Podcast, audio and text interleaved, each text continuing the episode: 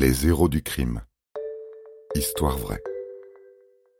Venez comme vous êtes.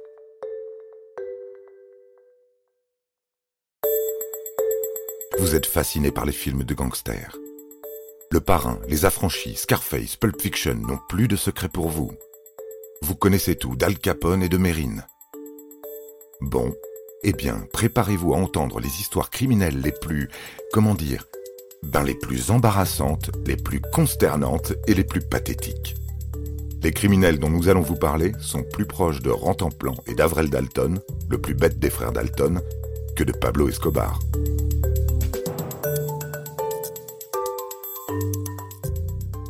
Tout le monde vient chez McDonald's.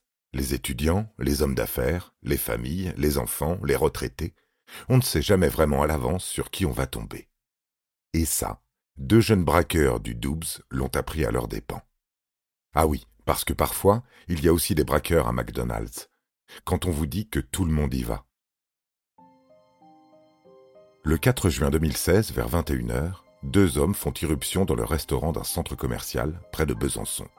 L'un tire en l'air avec son fusil de chasse et sème la panique, tandis que le second passe derrière le comptoir pour récupérer le contenu des caisses. La machine est rodée. En un rien de temps, ils empochent un total de 2000 euros et, satisfaits, songe maintenant à débarrasser le plancher.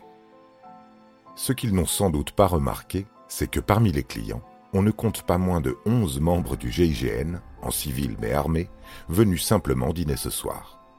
Lors de l'entrée en scène des braqueurs, ils ont discrètement suivi le mouvement de la foule et attendent désormais leur sortie dans l'allée du centre commercial, prêts à agir.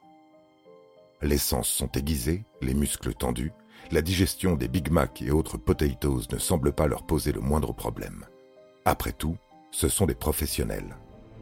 Lorsque les deux braqueurs s'enfuient enfin, les onze gendarmes se lancent à leur trousse. Le premier fugitif, celui avec le butin en main, ne leur pose pas vraiment de problème. Il loupe une marche des escaliers et finit les fesses par terre, aussitôt interpellé. Le second, avec le fusil de chasse, est plus tenace et parvient à sortir du centre commercial. Il prend position sur le parking, refuse de se soumettre aux sommations et prend un tir dans l'abdomen. Il y survit. Les deux individus sont embarqués. Merci d'être venus et à la prochaine. Quelle guigne quand même.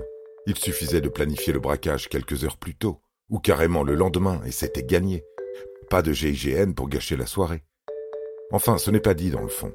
Ils auraient pu tomber sur pire une équipe de rugby, une championne de MMA ou encore les Avengers. Vraiment, tout le monde va chez McDonald's. Vous avez aimé cet épisode? N'hésitez pas à le commenter, à le partager et à le noter. À bientôt pour de nouvelles histoires. Studio Minuit, créateur de podcasts addictifs.